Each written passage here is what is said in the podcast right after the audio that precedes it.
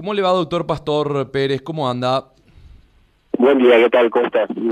Bien, doctor, muchísimas gracias por atendernos. Eh, nada más que eh, en realidad eh, estábamos analizando ya desde esta mañana temprano este, este, por llamarlo de alguna manera, descenso de casos positivos, ascenso de recuperados, justamente la situación un poquito epidemiológica del país en relación a la actualidad, doctor. ¿Cómo podemos describir esto que está ocurriendo ahora, eh, en, al menos en, los informes que estamos teniendo por parte del Ministerio de Salud sobre este tema, doctor? le comento, eh, nosotros efectivamente eh, estamos observando un cambio de tendencia en la curva de total de confirmados y total, total de fallecidos. Veníamos llevando una tendencia de crecimiento eh, exponencial y actualmente cambiamos el ritmo a un crecimiento eh, subexponencial. Eso significa que empezamos a crecer más, más lento. Eh, todavía se espera eh, que potencialmente se puedan dar algunos, algunos días y un registro promedio de hasta 120 fallecidos, incluso con ese crecimiento eh, subexponencial, pero hay que destacar que la tendencia, la tasa de contagio, la transmisibilidad actualmente nos está indicando que eh, de cada 100 personas infectadas en promedio están, infectando a, a otras 96.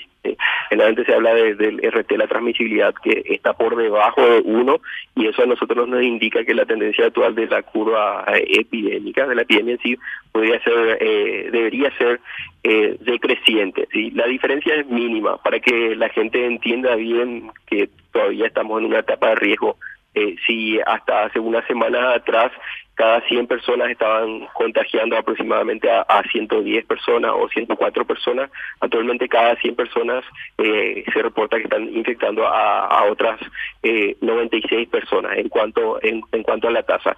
Eso hace que nuestra curva eh, epidémica empiece a mostrar una tendencia decreciente y en parte la explicación de eso es que el virus está encontrando más eh, resistencia para propagarse. Eso podría ser por el número de personas que ya fueron infectadas en la comunidad y en consecuencia poseen inmunidad. A eso hay que adicionarle un pequeño avance en cuanto a la vacunación y también que dado que eh, se tiene un umbral muy alto de contagio comunitario, entonces a más personas le toca de cerca la situación y eso hace que, que, las personas tengan, que mayor número de personas tengan conciencia y se cuiden más con respecto a la peligrosidad del, del virus.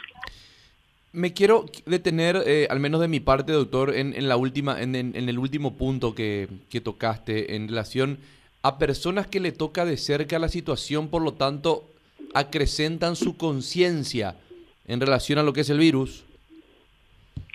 Efectivamente, sí. Eh, con, con, eso lo que se quiere, lo que intenta hacer comprender a la comunidad que estamos todavía en una situación muy crítica y que observar un descenso no es un indicador para que empecemos a relajarnos bruscamente, que justamente del hecho de que nos estemos cuidando, eh, gracias a que nos estamos cuidando más, podríamos estar observando este descenso y, eventualmente si es que empieza a ocurrir otra vez un cambio en la comunidad en donde menos gente se cuida, eh, eh, podría volver a observarse otra vez una tendencia de aumento. ¿Incluyen aquellas personas escépticas en relación al COVID-19, doctor, no? ¿Cómo? No, te digo, aquellas personas que, que, que, miraban con, con, un, con con descreimiento. Hay mucha gente que en todo momento eh, miró con descreimiento a esta actualidad, a este virus, a, esta pandemia, que, efectivamente le ha tocado, ha sido un familiar cercano o lejano o pariente o conocido y como que a partir de ahí eh, se significó un punto de partida a su, a su credibilidad y cuidados del COVID. Así mismo, eso es un fenómeno que no solamente su sucedió en Paraguay, es un fenómeno que se, ha documentado. Había mencionado en otra entrevista que el Metro, un instituto de investigación en Estados Unidos, había hecho estadísticas haciendo seguimiento a diferentes localidades y había documentado incluso cerca de qué valores está de algunas métricas está en umbral. Ellos hablaban de 8 muertes por millón de habitantes. En Latinoamérica, digamos, en, en este 2021 se observaron umbrales mucho más altos para que empiece a haber algún tipo de reacción a nivel de la, de la comunidad. El punto resultante aquí es que si observamos una tendencia decreciente, en parte también es por, por por la conciencia que vamos tomando de la necesidad de seguir las recomendaciones sanitarias. Doctor, ¿cuál es el índice de letalidad que estamos teniendo nosotros hoy? la forma más efectiva de describir eso es la, eh, tasa de letalidad por casos reportados y actualmente en Paraguay tenemos, eh, eso fue, tuvo un pequeño aumento y es de 2.88% aproximadamente, sí. Significa que casi de cada 100 personas reportadas, eh, detectadas, eh, prácticamente tres personas están, están falleciendo. Eso en cuanto a la tasa de, letalidad. En cuanto a la tasa de letalidad específica, que es la cantidad de muertes por millón de habitantes, para ver reporta un número cercano a 16 muertes por millón de habitantes. Es, dos veces más de ese umbral de 8 muertes por millón de habitantes que había mencionado. Sin embargo, nosotros llevamos a observar eh, en, la semana más crítica en cuanto a números, eh, cifras eh, eh, a 19.04 muertes por millón de habitantes. Así que eh, podríamos decir que marca un descenso con respecto a esa cifra que acabo de mencionar. Sí, doctor, una pregunta. Esta tasa de esta tasa de letalidad que se registra actualmente se da por la cantidad masiva de contagios o porque la variante del COVID, como por ejemplo el de Manaus, es más fuerte en ese sentido? Es, difícil saber cuál, cuál es la, el, mecanismo, porque en es un, un, conjunto de factores lo que, lo afectan. La tasa de letalidad que nosotros estamos observando normalmente en Paraguay eh, estaba cercano al, al 2%, entonces letalidad por casos. Y, luego cuando empezamos a entrar en una etapa más crítica de contagio, eh, acercándonos más a, los, picos que estuvimos observando actualmente, eh, fue en aumento, lo cual eh, es de esperarse y podría decirse que dado que el sistema de, salud queda, queda saturado, entonces ese tipo de factores también contribuyen a, a ese tipo de aumentos. Esta, esta, ¿Estas variantes como la de Manaus es más mortífero o es más o es de, de contagio más, más fácil? La, eh, los artículos que yo estuve haciendo seguimiento, sí, artículos científicos me refiero, eh, dan evidencia de una mayor transmisibilidad, un, porcentaje de aumento en la transmisibilidad, es decir, son más contagiosos. Eh, y eh, no, se hace mucho énfasis en, en, el artículo de investigación en cuanto a cambios en la letalidad, pero el hecho de que una variante sea más transmisible, incluso si se mantiene una tasa eh, tasa de letalidad por casos infectados constante, implicaría un mayor número de, muertos, un aumento.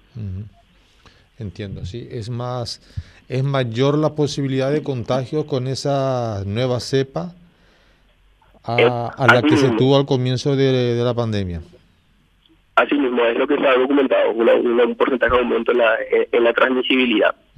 Entonces, si vos tenés una tasa de letalidad por caso reportado de 2.8 y tenés un mayor número de infectados, entonces fácilmente multiplicando ese número, de 2.8 por la cantidad de infectados que sumaste en un periodo de tiempo, tendría eh, eh, el número de eh, probable de fallecidos. ¿Y las precauciones que se tiene que tener con esta variante que es más transmisible siguen siendo las mismas o con el uso de mascarilla y distanciamiento social poco o nada se puede evitar el contagio con esta de Manaus? La recomendación fundamental siempre es el uso de, mascarillas, mascarillas buenas, que, que tengan características eh, recomendadas para, para proteger el distanciamiento social, evitar las aglomeraciones.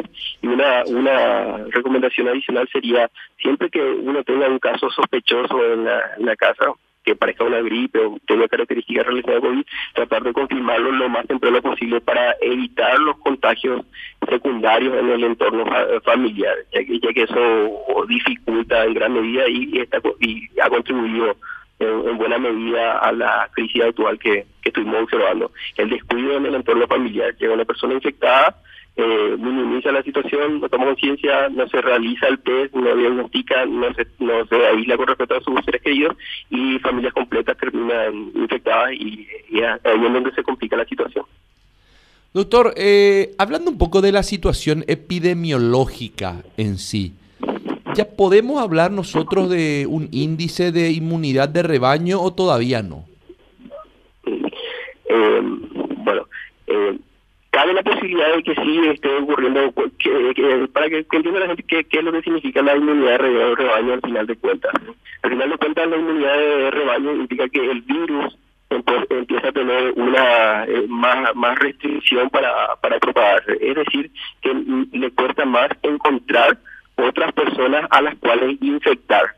Y decirlo no, eso depende por un lado de, la, la, tasa de contacto, las aglomeraciones que hay, y por otro lado también de la proporción de personas susceptibles que quedan en la población. Entonces, cuando un número importante de personas ya fue infectada en la población y otra vez eh, hay menos, una, tasa de contacto no es elevada porque se evitan grandes aglomeraciones, entonces el virus va a encontrar resistencia y se va a observar patrones como lo que estamos observando actualmente que había mencionado de que actualmente se documenta de que cada 100 personas están infectando a, a, 96 personas. Entonces es una tasa de transmisión que es menor a 1 y eso ayuda a, que, que decrezca. Sí hay una posibilidad de que si mencionamos que hay aproximadamente 50, más de 50 mil activos eh, reportados, y eh, consideramos un factor de su registro eh, por ejemplo, de, cuatro que eh, resulta razonable, eh, podríamos eh, estar teniendo cerca de más de 200.000 activos ahora en, la comunidad. Y esas, esas cifras son cifras probables de, de, de picos descritos para, para la para, para nuestro país.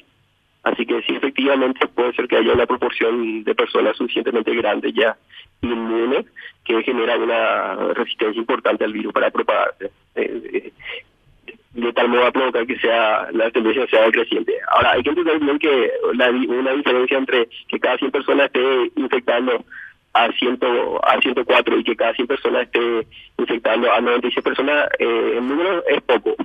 marca eh, que empieza a decrecer, pero todavía eso no implica que, que hayamos superado la crisis sanitaria.